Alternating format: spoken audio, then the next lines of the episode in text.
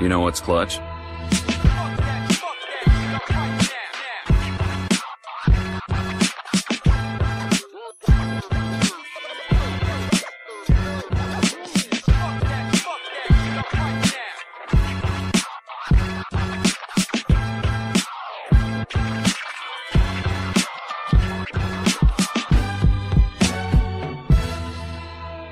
Willkommen zu Klatsch, dem NBA-Podcast. Mein Name ist Pascal und in der Leitung habe ich natürlich wieder den einzig wahren Mr. 305. Timo, was geht ab, mein Bester?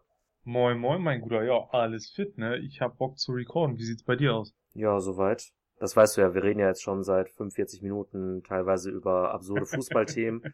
ja, irgendwann kommt der Fußball-Podcast. Katar WM 2022, da sind wir voll Ja. am Start. Lauschangriff 2.0. Ratatatata. Machen wir den richtigen Lauschangriff und der Lauchangriff, der darf dann da bleiben, äh, wo die Ente kackt oder wie auch immer diese ekelhaften Sprüche gehen. Aber komm, lass uns nicht über irgendwelche. Ja, der Hate ist wieder real heute, ich merke das schon. Äh, Ja, lass komm, uns ey, in den 90ern hätte es diesen Award, über den wir heute sprechen, gar nicht gegeben, ja? Was Ey, ist das? da Detlef Schrempf hat zweimal den Award gewonnen. Hey, da muss man den Award natürlich hochhalten, ne? Ja, eigentlich müsste der umbenannt werden, der Detlef Schrempf Award. 100 Prozent. Genau, wir reden heute über den Sixth Man. Bevor es soweit ist, oder da thematisch einsteigen, lass uns kurz über den D-Rose Trade sprechen. Yes, sir. Die Knicks geben Dennis Smith Jr. mit seinem 5,6 Millionen Rookie-Vertrag auslaufend und einen nicht erwähnenswerten Pick up und bekommen dafür die Rose mit seinem auslaufenden 7,6 Millionen Vertrag und der hat ja gestern gegen deine Miami Heat direkt mal, ich glaube 20 Minuten oder so von der Bank sehen dürfen. Wie fandest Mhm. du ihn? Ja, die Rose war, ähm, sah gut aus, ne? Also war effizient, ähm, war sehr beweglich, agil, hat auch tatsächlich teilweise Offball gespielt, auch weil er ähm, dann, ich glaube im dritten Viertel war es, Minuten mit Quickly zusammen gesehen hat. Fand ich dann auch jetzt neutral zu sehen ganz schön, weil man ja auch die Befürchtung haben muss, okay, das war's jetzt erstmal für den ähm, aufsteigenden Rookie der Knicks, aber eventuell versucht Tips da tatsächlich ähm, einen Mittelweg zu finden. Ähm, die Rose gibt halt den Knicks viel, was sie so nicht haben, nämlich konstantes Scoring von der Bank. Das hatte man sich ja eher von Austin Rivers erwartet, aber der ist diese Saison ja, puh, ich glaube, der ist gut reingekommen und seitdem ist aber echt nicht schön. Ich glaube, gestern hat er auch überhaupt nicht gespielt. Low Risk, High Reward für ähm, die Knicks, also haben nicht viel falsch gemacht. Ich weiß jetzt nicht, ob Detroit für ähm, Dennis Smith Jr. unbedingt äh, der Ort ist, wo er sich entfalten kann und vielleicht nochmal zu einem soliden NBA-Spieler entwickeln kann, aber muss man schauen. Ich glaube, der ist jetzt auch äh, raus aus seinem Vertrag dann im Sommer, ne? Ja, also Detroit hat sich dann ja jetzt diese üblichen Rechte geholt, die mit einem Rookie-Vertrag ja dann auch einhergehen. Also sprich Qualifying Offer, Restricted Free Agency etc. pp. Ähm, was auch immer man da mit ihm plant. Aber ja, ich bin da eigentlich ein bisschen anderer Meinung. Was heißt anderer Meinung? Aber ich glaube schon, dass äh, es kaum ein Team gegeben hätte, dass ich mir eher für Dennis Smith Jr. gewünscht hätte, weil jetzt gerade natürlich auch nach der Verletzung, die ja jetzt auch schon ein bisschen ähm, weiter in der Vergangenheit ist, von Killian Hayes, hat Detroit jetzt halt im ja, Aufbau nicht so die krasse Konkurrenz. Deswegen glaube ich schon, dass er da ein paar Minuten sehen könnte und sollte. Das stimmt. Allerdings, ja, es ist natürlich, auch wenn ich ein riesiger Dennis Smith Fanboy war, NC State und so, aber ich weiß nicht, ob da wirklich noch mehr so viel im Tank ist bei ihm. Er war jetzt nicht einmal irgendwie über eine Saison hinweg oder auch nur über ein paar Monate hinweg ähm, effizient. Ah, ich weiß nicht. Also ich bin da auch sehr skeptisch. Ich weiß auch nicht, ob er in vier Jahren noch in der NBA spielen wird. Das weiß ich nicht. Bin ich ehrlich. Ja, stimmt. Ja, würde ich mitgehen. Mochte den ja auch immer sehr gerne. Ich glaube, sein ähm, Jeff-Jahrgang war die Saison, als die Heat mit, ich glaube, 11.30 gestartet sind und das dann einmal komplett umgedreht haben. Ähm, und in der Zeit, wo es halt sehr schlecht aussah und man dachte, okay, das wird ein High-Pick, ähm, war ich ja auch sehr, sehr ähm, high on Dennis Smith. Also ich fühle, was du sagst, auf jeden Fall. Mochte den auch immer gern, finde das auch immer noch ein sympathischer Dude, aber ja, so langsam müsste man sich halt wirklich die Frage stellen, ob er, ich würde nicht mal sagen, ob er nicht die Qualitäten dafür hat, weil ich glaube, das hat er.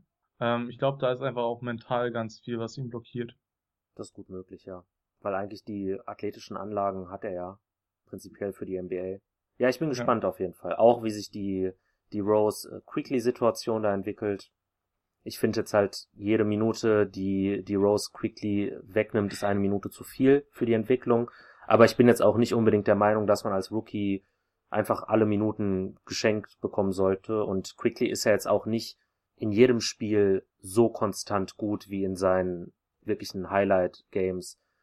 Gestern war er ja auch relativ unscheinbar, würde ich jetzt mal behaupten. Da muss man so einem Spieler jetzt auch nicht die Minuten hinterher werfen, sondern ruhig auch ein bisschen zeigen, hey, du musst dir das hier verdienen, aber wir kennen ja auch Tom Thibodeau. Ich weiß jetzt halt nicht, wie rational er in solchen Situationen vorgeht.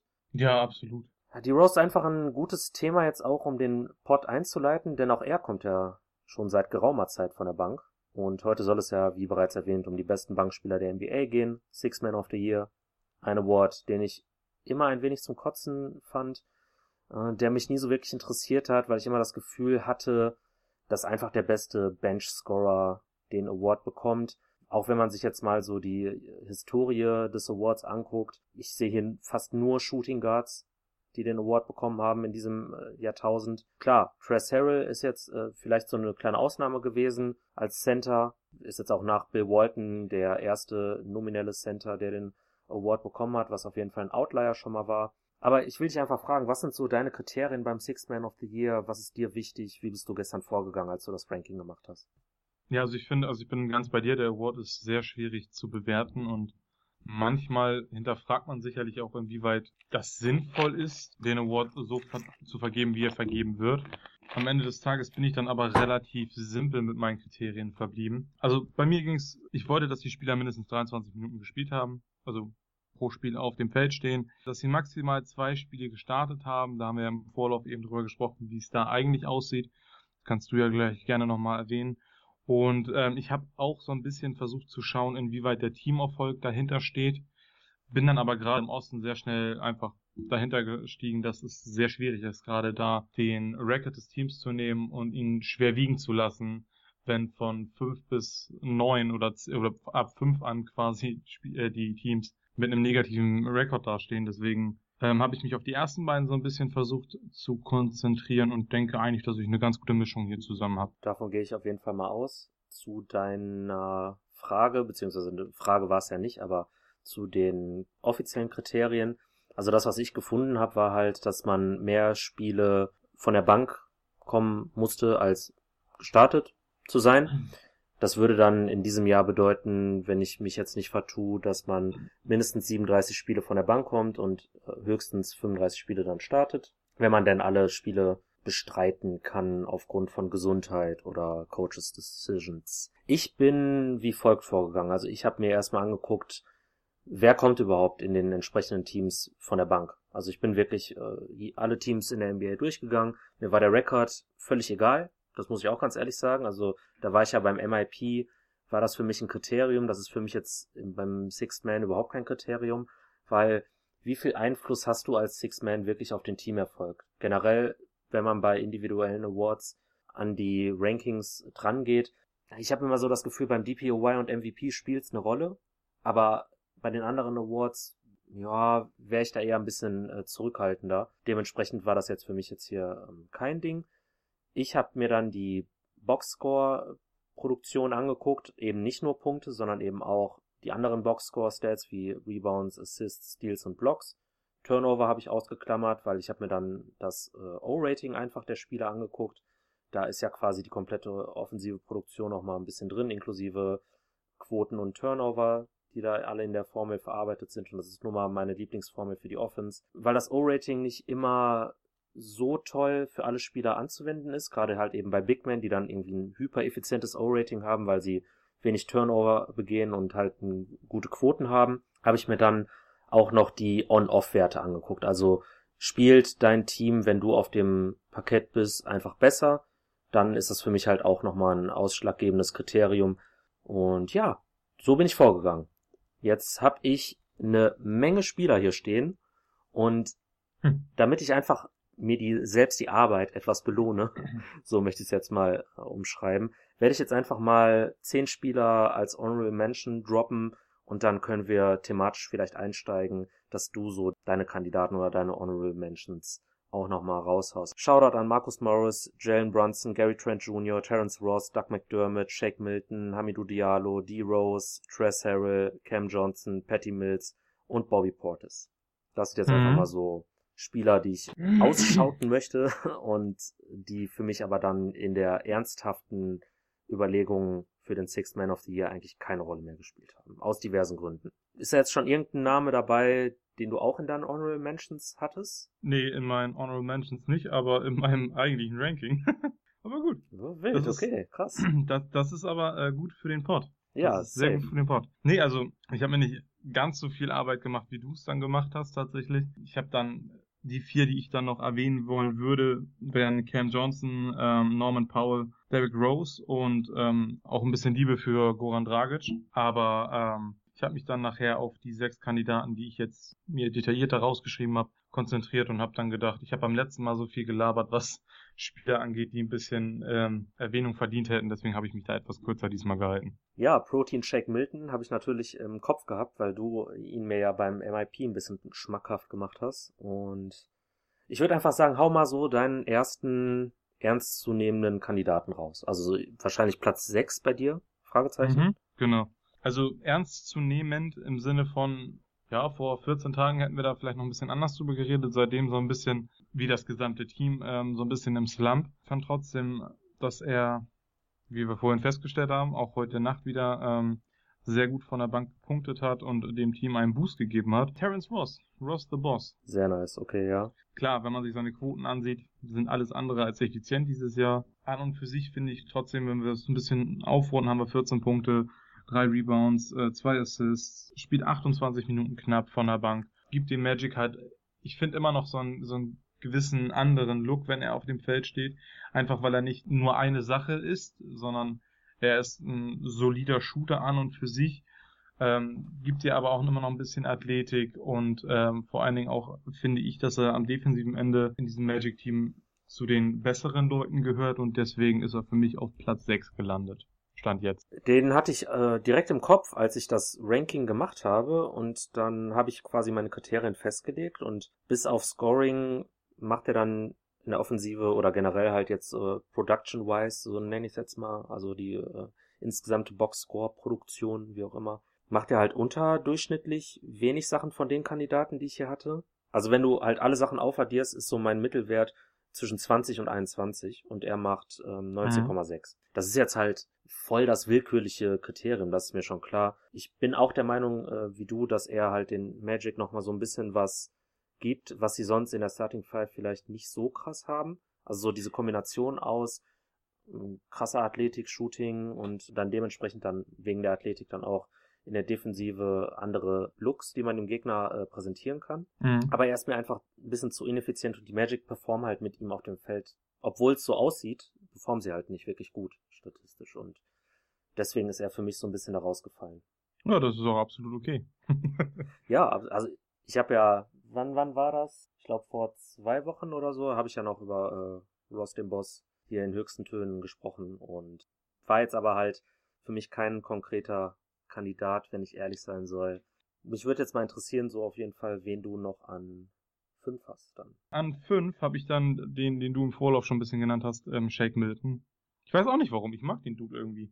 Vielleicht liegt es auch daran, dass ich ein bisschen traumatisiert bin, weil er ähm, die Heat das eine Spiel irgendwie komplett aus der Arena geschossen hat. Aber ja, ich finde, der spielt eine gute Saison an und für sich. Auch unerwartet, finde ich. Also ich glaube nicht, dass viele damit gerechnet haben, dass wir über Shake Milton hier in jetzt schon der zweiten Ausgabe unseres Award Podcasts zumindest sprechen.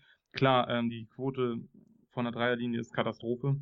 Also das sind, wir sind bei knapp 30 Prozent. Aber an und für sich ist er halt neben der Starting Five so ein bisschen der einzige, der offensiv ähm, den Laden da so ein bisschen zusammenhält. Und ja, dementsprechend ähm, habe ich ihn dann auch so ein bisschen versucht in die Top 5 zu pushen, was mir dann auch gelungen ist. Ja, ist auf jeden Fall faires Ding. Ich finde, Shake Milton äh, ist in meinem Ranking einfach so, ich sag jetzt mal, der Durchschnittsspieler in allem. Also der hat halt diese Boxscore Production, die ist irgendwie im durchschnittlichen Bereich. Das O-Rating mhm. ist im durchschnittlichen Bereich.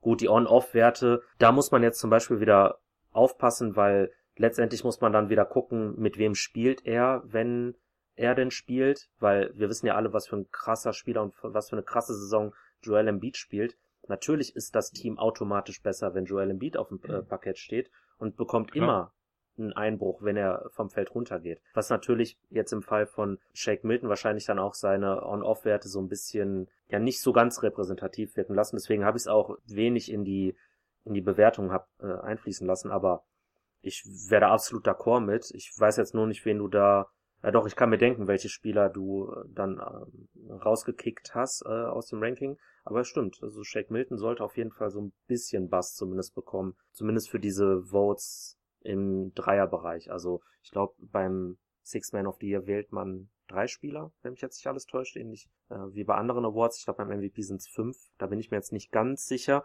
Aber wenn es fünf Votes wären, dann sollte Shake Milton da auf jeden Fall einige Stimmen abgreifen. Ja, das denke ich auch. Okay, cool. Das war jetzt äh, Platz fünf und sechs bei dir. Mhm, Interessant. Genau. Also ich habe auf fünf und sechs äh, komplett andere Spieler, was jetzt auch nicht überraschend sein dürfte. Was aber gut ist. Genau. Ich habe jetzt nur ein bisschen Angst, dass wir uns dann in der Top 4 wieder ein bisschen zu einig werden, aber wir gucken mal. Wir, wir lassen uns überraschen. Ich habe an 6 einen äh, Biased Pick, das sage ich ganz klar. Habe ich einen Rookie. Mhm. Ein Rookie der Sacramento Kings, nämlich äh, Tyrese Halliburton. Hallie ist mein Mann. Was soll ich dir sagen? Seine Boxscore Production ist äh, überdurchschnittlich gut. Sein O-Rating ist unfassbar für einen Rookie. Also für einen Rookie, der auch äh, ein bisschen Ballhandling-Aufgaben übernimmt. Bei 126. Mhm. Die Kings mhm. performen mit ihm auf dem Parkett einfach besser als ohne ihn. Leicht. Und ich finde einfach, muss man dann anerkennen, auch wenn jetzt äh, 11,9 Punkte von der Bank nicht so sexy aussehen und er auch einigermaßen viel spielt, aber so, ich möchte einfach äh, meinen Bias Pick hier behalten und Terry Saliburton einfach mal auf äh, 6 setzen. Ich weiß nicht, ob du ihn ja. generell irgendwo in deinem Ranking hast. Nee, habe ich nicht, aber das liegt eher daran, dass ich unbewusst, deswegen habe ich es auch nicht bei meinen Kriterien genannt, ähm, nicht wirklich die Rookies auf dem, auf dem Schirm hatte, was den Award angeht, wenn ich ehrlich bin. Also es hat dann weniger damit zu tun, als dass ich dann da nicht so wirklich drauf geachtet habe. Aber ich denke an sich kann man das so ein bisschen, es ist, es ist quasi dein Shake Milton Pick, so ein bisschen, kann man definitiv vertreten, finde ich. Ähm, spielt eine starke Rookie-Saison, und klar, was dann am Ende so ein bisschen, ähm, wenn wir jetzt sagen würden, okay, ähm, votet für fünf Spieler erst mit aufgelistet, was da ein bisschen schwierig sein würde, wären dann am Ende des Tages die Punkte. Ich weiß, wir finden das beide schwachsinnig, dass nur auf diese Punkte geachtet wird, aber, oder zum Großteil vielmehr. Aber an und für sich finde ich den Pick eigentlich echt, doch, mag ich. Sehr schön, sehr schön. Mein nächsten Pick wirst du wahrscheinlich auch mögen, weil den hast du in deinen Honorable Mentions gehabt. Ich habe da Goran Dragic, weil mir Teamerfolg, wie gesagt, man. jetzt nicht so wichtig ist, aber ich kann das einfach nicht genug betonen, wie wichtig Goran Dragic äh, für die Heat ist. Jo. Wie viel besser sie meiner Meinung nach auch einfach aussehen, wenn er auf dem Parkett ist. Was auch sich auch mit äh, Zahlen untermauern lässt. Er ist jetzt nicht der effizienteste Spieler hier in dem Ranking. Das sage ich auch ganz, äh, ganz klar. Aber das ist auch im Grunde das Einzige, was ihn davon abhält, äh, noch weiter oben bei mir zu sein. Ja, ich weiß gar nicht, ob wir viel über Goran Dragic noch äh, sprechen müssen. Ich glaube, das ist mit der älteste Spieler hier auf der Liste. Wir alle wissen, wer Goran Dragic ist und was er kann. Wäre für mich auf jeden Fall eine Überlegung wert und ja, hat für dich jetzt wahrscheinlich äh, zum einen zu viel gestartet und die Heat sind halt aktuell mit Ausrufezeichen noch nicht das Team, was wir erwartet haben. Aber, ja, aber es letzt, wird besser. Letzteres ist jetzt nicht unbedingt da das Kriterium gewesen. Ich, hab, ich meine, ich habe auch Terence Ross mit dabei gehabt und die Magic sind jetzt 9 und 16, glaube ich, äh, nach heute Nacht. Also mein Hauptgrund war eher die Sache, dass er halt äh, für mich viele Spiele gestartet ist und ich deswegen einfach grundsätzlich ihn da so ein bisschen ausgeklammert hat. Ähm, an und für sich werde ich natürlich auch, sobald er wieder die ein oder andere Minute mehr sieht, wenn er wieder fit ist und überhaupt die Heat dann hoffentlich jetzt äh, den Trend beibehalten und wieder erfolgreicher Basketball spielen, äh, meine Agenda für seinen Six Man of the Year Award starten. Also das sollte, glaube ich, jedem klar sein. Aber nein, also wie gesagt, deine beiden Picks bis jetzt, da kann ich mit d'accord gehen.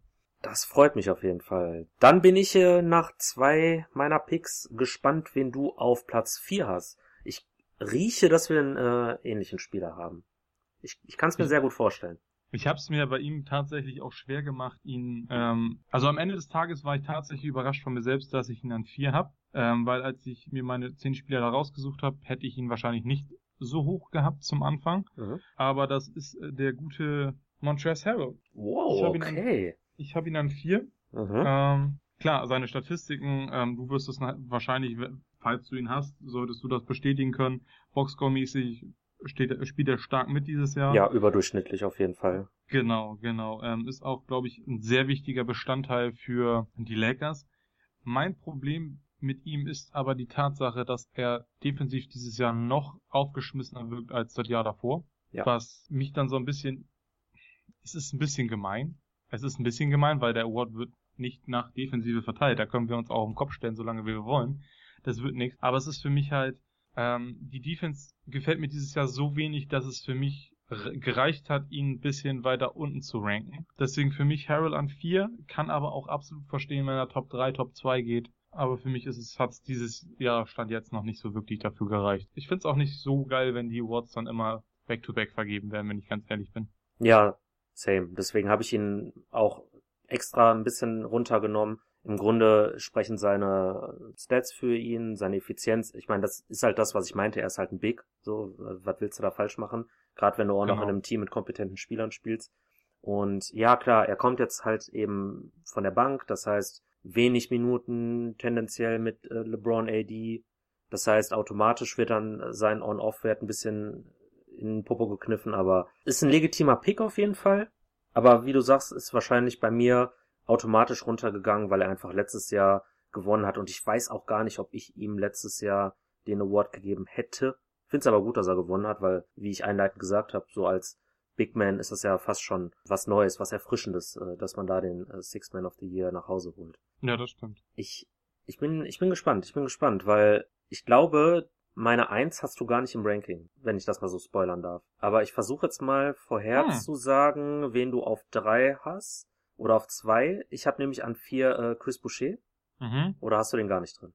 Doch. Ah, okay, okay. Stelle ich das jetzt einfach hier in den Raum, dass ich den an vier habe und du kannst mir dann ja gleich ähm, sagen, wo du ihn hast, nachdem ich den nächsten in den Raum geworfen habe, den du auch wahrscheinlich im Ranking haben wirst. Und dann können wir über beide Spieler vielleicht so ein bisschen sprechen. Ähm, Jordan Clarkson, den ich letztes Mal quasi als unseren Sixth Man of the Year gespoilert habe. Aber ich habe ja auch direkt gesagt, hey, nicht so schnell. Für mich ist das vielleicht gar nicht. Also ich will direkt sagen, das ist ein kontroverser Pick, weil im Grunde wird er es wahrscheinlich auch werden. Vielleicht auch zu Recht oder mit Sicherheit auch zu Recht, weil er ist mit Abstand für mich der produktivste Bankspieler, rein von den äh, Stats her. Und das ist ja im Grunde das ja, ausschlaggebende Kriterium. Und er spielt beim besten Team der Liga. Also äh, ja. hat er sehr, sehr, sehr viele Argumente für sich. Wo hast du die beiden Spieler, wenn du es denn spoilern willst? Es sei denn, du hast einen auf eins, dann bald das für dich. Also du hast jetzt den einen auf vier, den anderen auf drei. Ja, genau. Also Boucher auf 4 und Clarkson auf 3. Okay, krass. Ja, ich weiß. Okay, krass. Das ist wahrscheinlich dein 1 und 2, äh, oder was? tatsächlich, ja. Ach, krass. Oh, wild, ey, sorry. Habe ich Alles deinen, deinen ähm, Topics gespoilert. Das macht ja nichts. Können wir trotzdem noch was draus machen, das ist ja nicht das Ding. Ähm, tatsächlich, jetzt bin ich ja, wen hast du denn an 1 und 2? Über wen bin ich denn nicht gestolpert? Tja, vielleicht Leute, Krass. die nicht in deine Kriterien passen. Ja, das kann natürlich sein. Ja, okay. Aber gut, endlich sind wir uns mal nicht einig. Das ist ja auch mal schön.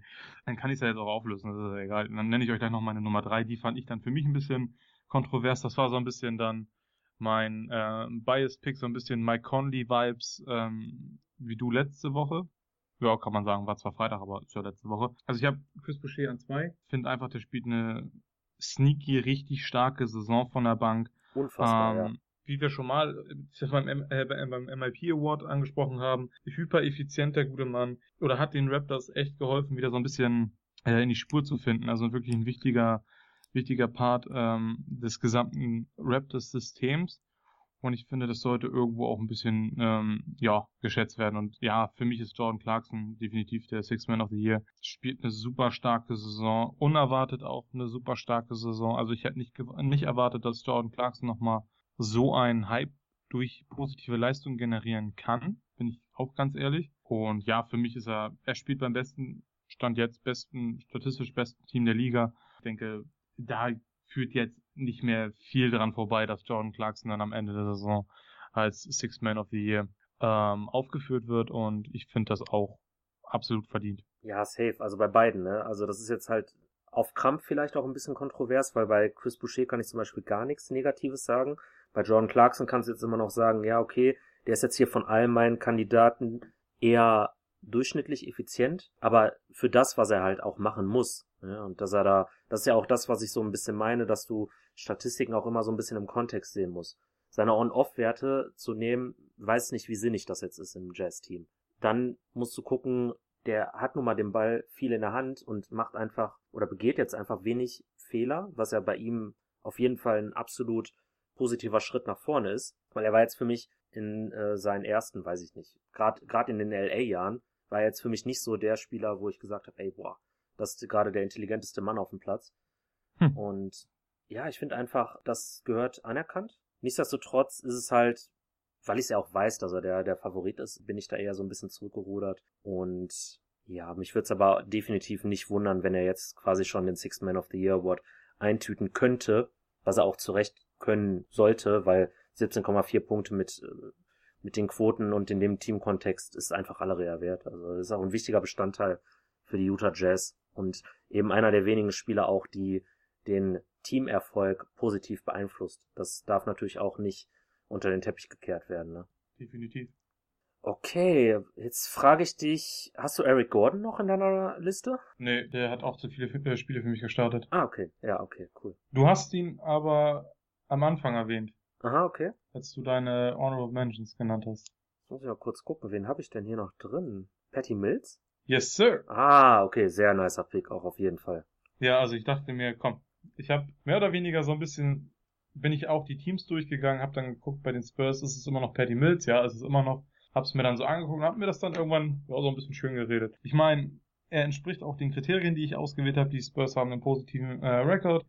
Seine Zahlen sind gut, ne, für das, was, was sie sind. Also die Effizienz insgesamt aus dem Feld könnte sicherlich noch ein bisschen höher sein, trifft aber fast 40 Prozent von der Dreierlinie. Das True Shooting ist auch absolut in Ordnung, finde ich, für jemanden, der von der Bank kommt. Ja, und das ist halt so ein bisschen, wie ich anfangs gesagt habe, so ein bisschen mein, mein Mike Conley-Pick, den du letztes, äh, letzte Ausgabe gewählt hast. Ähm, einfach mal so ein bisschen, ja, Anerkennung zeigen für einen Spieler, der seit Jahren konstant auf einem guten Niveau spielt, bei einem eigentlich bis vor kurzem regelmäßigen Playoff Schrägstrich äh, Titelanwärter und ja, dementsprechend würde er dann meinen Top 3 abrunden.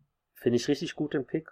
Habe ich auch wirklich äh, lange drüber nachgedacht, weil für mich waren es dann im Grunde Nuancen, äh, die entschieden haben, weil, weißt du, wenn du hier 18 Namen stehen hast, dann klar, kannst du so ein paar Low-Hanging Fruits so ein bisschen aussortieren, aber Patty Mills war auch einer, der mir direkt in, in den Kopf kam. Das einzige, was man ihm quasi ja, was gegen ihn spricht, ist quasi so seine Produktion insgesamt, weil bis auf Scoring ist da halt relativ wenig. Was aber auch, ja, ist jetzt kein, äh, kein Genickbruch, gerade halt für einen Guard. Was mich begeistert hat, war, als ich seine On-Off-Werte geguckt habe. Ich würde jetzt nicht sagen, dass er mhm. unbedingt die äh, Defensive der Spurs so viel besser macht, aber am Ende des Tages hat er mit Abstand, mit, mit wirklich meilenweiten Abstand, den besten On-Off-Wert von allen meinen Kandidaten mit einem äh, Rating, zumindest gestern war es äh, noch so laut BKRef von plus 19,1. Das ist wirklich dunkelgrün hier in meiner Excel-Tabelle und wow. Also dann noch äh, den Teamerfolg in, in Kontext setzen. Also die Spurs stehen ja jetzt immer noch relativ solide da, führen auch ihre Division an. Jetzt die Frage, ob das aktuell so eine große Kunst ist, aber geschenkt. Ja, also ich mag den Pick sehr, sehr, sehr, sehr, sehr gerne. Also auf jeden Fall. Ja, das freut mich doch. Ja.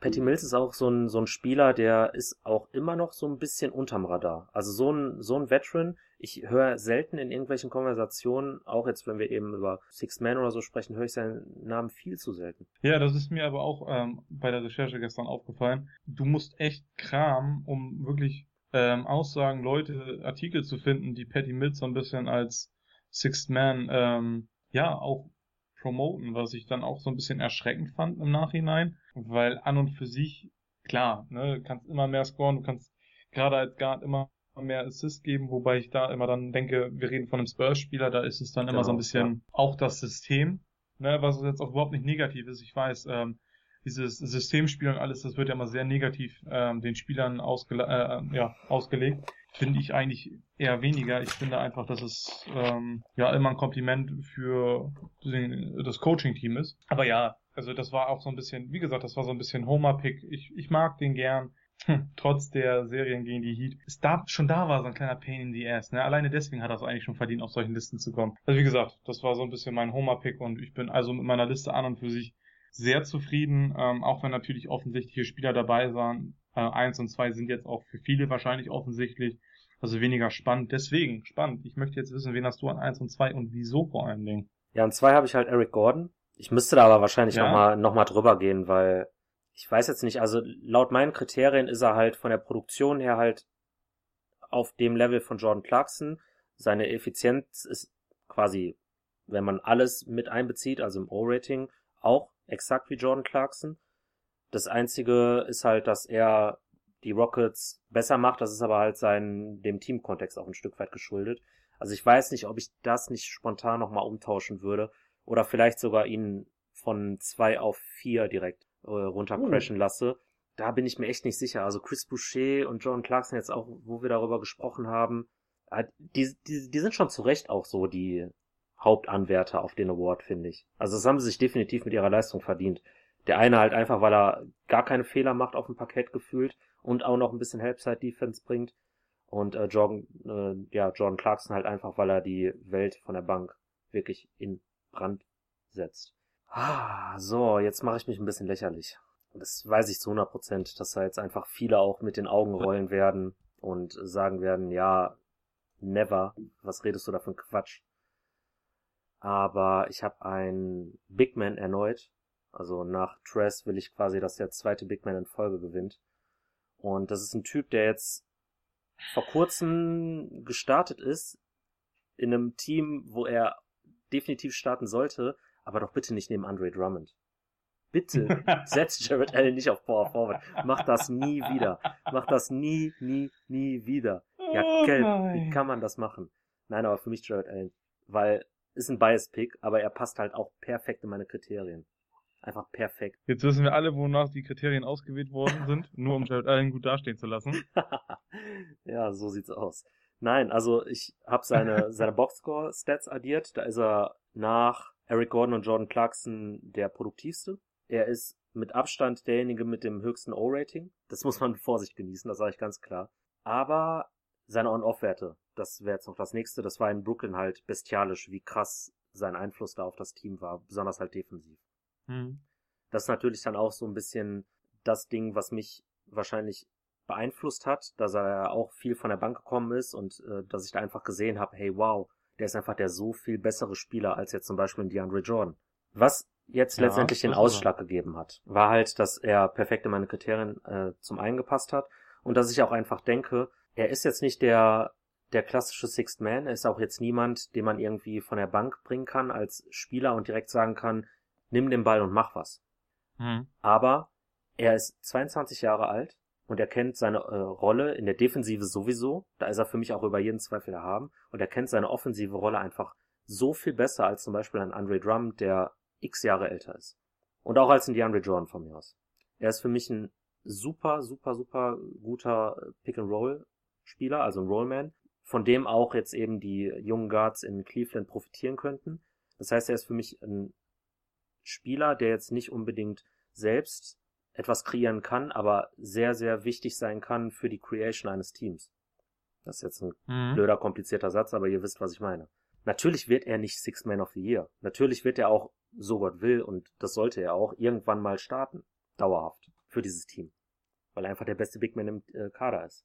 Aber, Stand heute, möchte ich ihn einfach mal äh, quasi als Lifetime Achievement Award seiner, seiner dreieinhalb Saisons in Brooklyn dafür äh, danken und möchte ihn einfach hier mal äh, erwähnen, weil ich seinen Namen halt noch gar nicht gehört habe und ich will ja auch auf Krampf dann äh, hier der Hipster sein und deswegen habe ich jetzt Jared Allen. Also langer Monolog, passt aber in meine Kriterien rein und deswegen habe ich es mir jetzt nicht nehmen lassen und mache mich hier ein bisschen lächerlich. Ich weiß nicht, ob du dich lächerlich machst. Also du hast es ja, du hast ja den Case gemacht und da kann jetzt ja jeder für sich selbst entscheiden, ähm, ob seine eigenen Kriterien dafür ähm, passen oder nicht.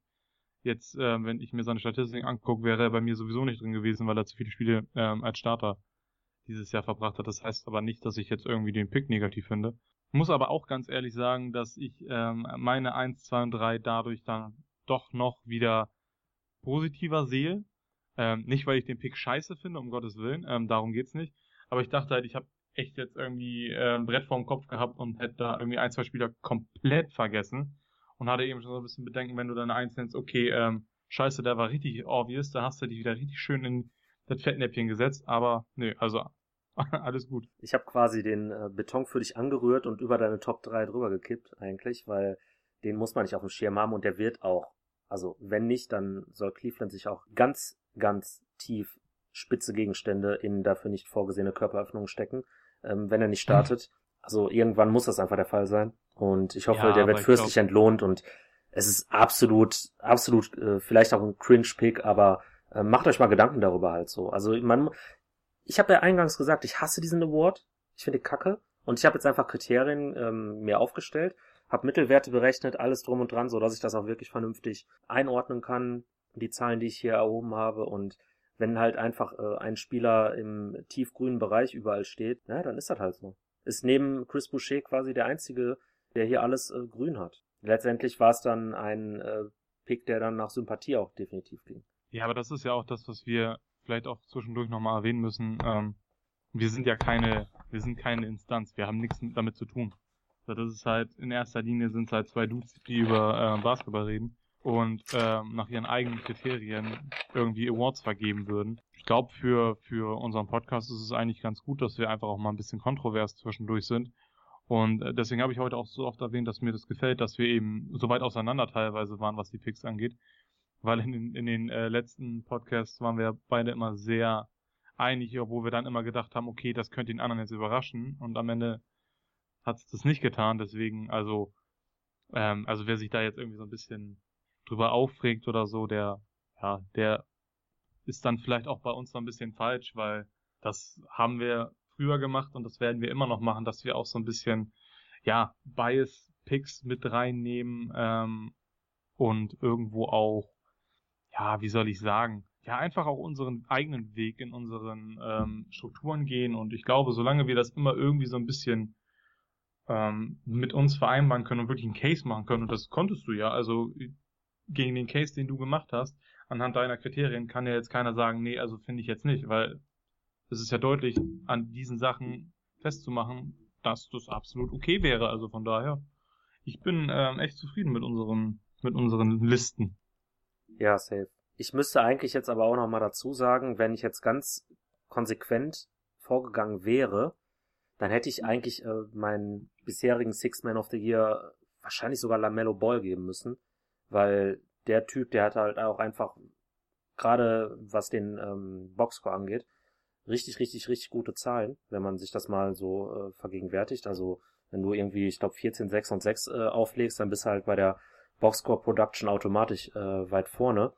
Mhm. Aber äh, ähnlich wie bei Jared Allen vielleicht jetzt auch, gehe ich schon davon aus, dass er dauerhaft starten wird. Bei Jared Allen weiß ich es halt nur eben nicht.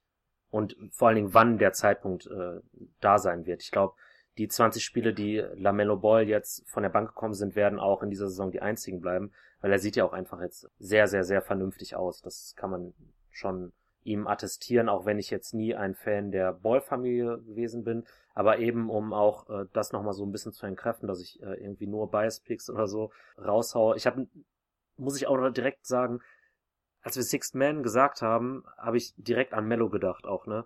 Ich so, oh, wie kriege ich Mello irgendwie jetzt noch hier untergebracht? Aber dann, ne, auch, auch wenn ich Mello mit jeder Faser meines Körpers liebe, so no homo an dieser Stelle, aber ey, den wollte ich unbedingt reinbringen, mir ist es nicht gelungen. Also ich bin nicht nur Bias auf jeden Fall. Und Jalen Brown zum Beispiel, mit dem konnte ich irgendwie noch nie was anfangen.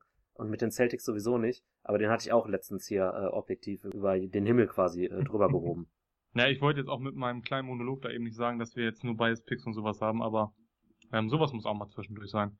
Ich glaube, ähm, die, die uns schon länger verfolgen, wissen auch eigentlich, dass wir zum Großteil versuchen, rational mit unseren Sachen umzugehen, die wir hier äußern. Und ja, um vielleicht nochmal kurz ähm, aufzugreifen, was du gerade gesagt hast. Ich habe halt große Hoffnung darin, dass ähm, die Cavs spätestens zur Deadline sagen, okay, Mr. Drummond war nett, danke, Stat Patton gerne woanders. Und ja, also ich würde es auch, also ich würde schon fast kriminell finden, wenn ähm, die Hornets jetzt sagen würden, okay, ich glaube, äh, Terry Rozier ist im Moment verletzt. Wenn Scary Terry zurück ist, ähm, setzen wir Lamello wieder auf die Bank. Ich glaube, das wäre A wäre das ein fatales Zeichen und B wäre das einfach überhaupt nicht mehr zu rechtfertigen. Weil ähm, Lamello ist straight up dabei, gerade den Rookie of the Year Award festzumachen und wir sind irgendwie ein Drittel gerade mal der Saison durch. Also von daher schauen wir mal. Rookie of the Year Award Pot kommt ja jetzt auch in nächster Zeit irgendwann mal, aber ich glaube, da brauchen wir fast schon noch ein zweites Thema für, weil so spannend wird das nicht sein. Also klar kann man sich über nee. die Top 3 äh, unterhalten und wahrscheinlich auch länger unterhalten, aber da müsstest du wirklich mit, mit, mit Facts kommen, um da äh, wirklich das so alles äh, auf der Mikroebene zu sezieren. Aber ja, also das ist schon, Lamello hätte da vermutlich einen sehr, sehr, sehr einfachen Weg zum Award. Erstens, wenn er so weiterspielt wie bisher und wenn dann vor allen Dingen so ein äh, Halliburton, wonach es ja auch aussieht, die ganze Saison von der Bank kommt. Und jetzt haben wir die Rose in äh, New York noch rumhüpfen. Da aber nochmal direkt die Frage, da schließt sich dann auch der Kreis, könnte die Rose jetzt vielleicht doch nochmal in das Six Man of the Year Rennen ernsthaft eingreifen unter Tom Thibodeau? Was meinst du? Da habe ich tatsächlich gestern auch drüber nachgedacht, weil der Grund, warum ich ihn nicht dabei hatte, war, glaube ich, weil er ein bisschen zu wenig gespielt hat für meine 23 Minuten, die ich mir ähm, vorgenommen habe.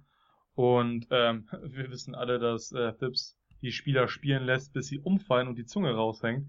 Also gehe ich eigentlich davon aus, dass er, ähm, selbst wenn er weiter von der Bank kommt, seine Minuten noch mal ein bisschen nach oben korrigieren würde. So, und die Rolle ist ja eine ähnliche, wenn nicht sogar noch ein Stück weit ja, vielleicht ist ähm, das Nix-System und Nix-Team einfach auch nochmal für ihn ein bisschen besser, um halt auch ja mehr Scoring an den Tag zu legen und vielleicht auch allgemein seinen ähm, Boxscore so ein bisschen aufzupäppeln. Und würden wir in, ich weiß nicht, drei, vier Monaten nochmal sprechen, oder beziehungsweise in drei Monaten, kurz bevor die Saison zu Ende geht, ähm, könnte ich mir tatsächlich gut vorstellen, dass wir die da nochmal ein bisschen anders in die Konversation mit einbeziehen müssten. Ja, auf jeden Fall. Also das ist jetzt auch nochmal für die Leute, die jetzt halt so lange noch äh, zuhören, gesagt. Wir machen diese Podcast jetzt äh, zum einen natürlich, weil das so eine, so eine Übung für uns auch ist, reinzukommen und eben Kriterien festzulegen. Andererseits wollen wir euch die natürlich auch präsentieren, sodass wir am Ende des Jahres wirklich einfach nur sagen können, passt mal auf, wir machen jetzt hier einen Award-Podcast, den und den Spieler möchte ich hier reinwerfen, aufgrund der Kriterien, die ich schon vor ein paar Monaten mal erwähnt habe. Ja, das hat jetzt den Sinn, wer uns noch von vor fünf Jahren kennt, da hat so ein Award-Podcast mal gut und gerne über zwei Stunden gedauert. Wir würden mhm. das jetzt gerne so weit komprimieren, dass es eben ja darauf hinausläuft, dass wir Kandidaten, Kriterien äh, festlegen und die dann quasi am Ende des Jahres nochmal überprüfen und gegebenenfalls anpassen. Also das äh, hängt irgendwie alles miteinander zusammen und ähm, deswegen macht mir das dieses Jahr auch äh, extrem Spaß und ich hoffe dann auch, dass wir in der kommenden Woche über irgendetwas reden können, vielleicht sogar über den nächsten Award, das müssen wir vielleicht nochmal bequatschen. Ja, definitiv. Und ansonsten würde ich sagen, machen wir das Kind hier nicht äh, länger, als es ohnehin sein muss. Ich danke dir dann für deine Expertise, falls du nichts anderes mehr hast. Nö, also ich glaube, wir sind sehr gut durchgekommen für unsere Verhältnisse. Auf jeden Fall. Heat in Five, Jimmy Better. Immer. Mach's gut. Reingehauen. You know what's clutch?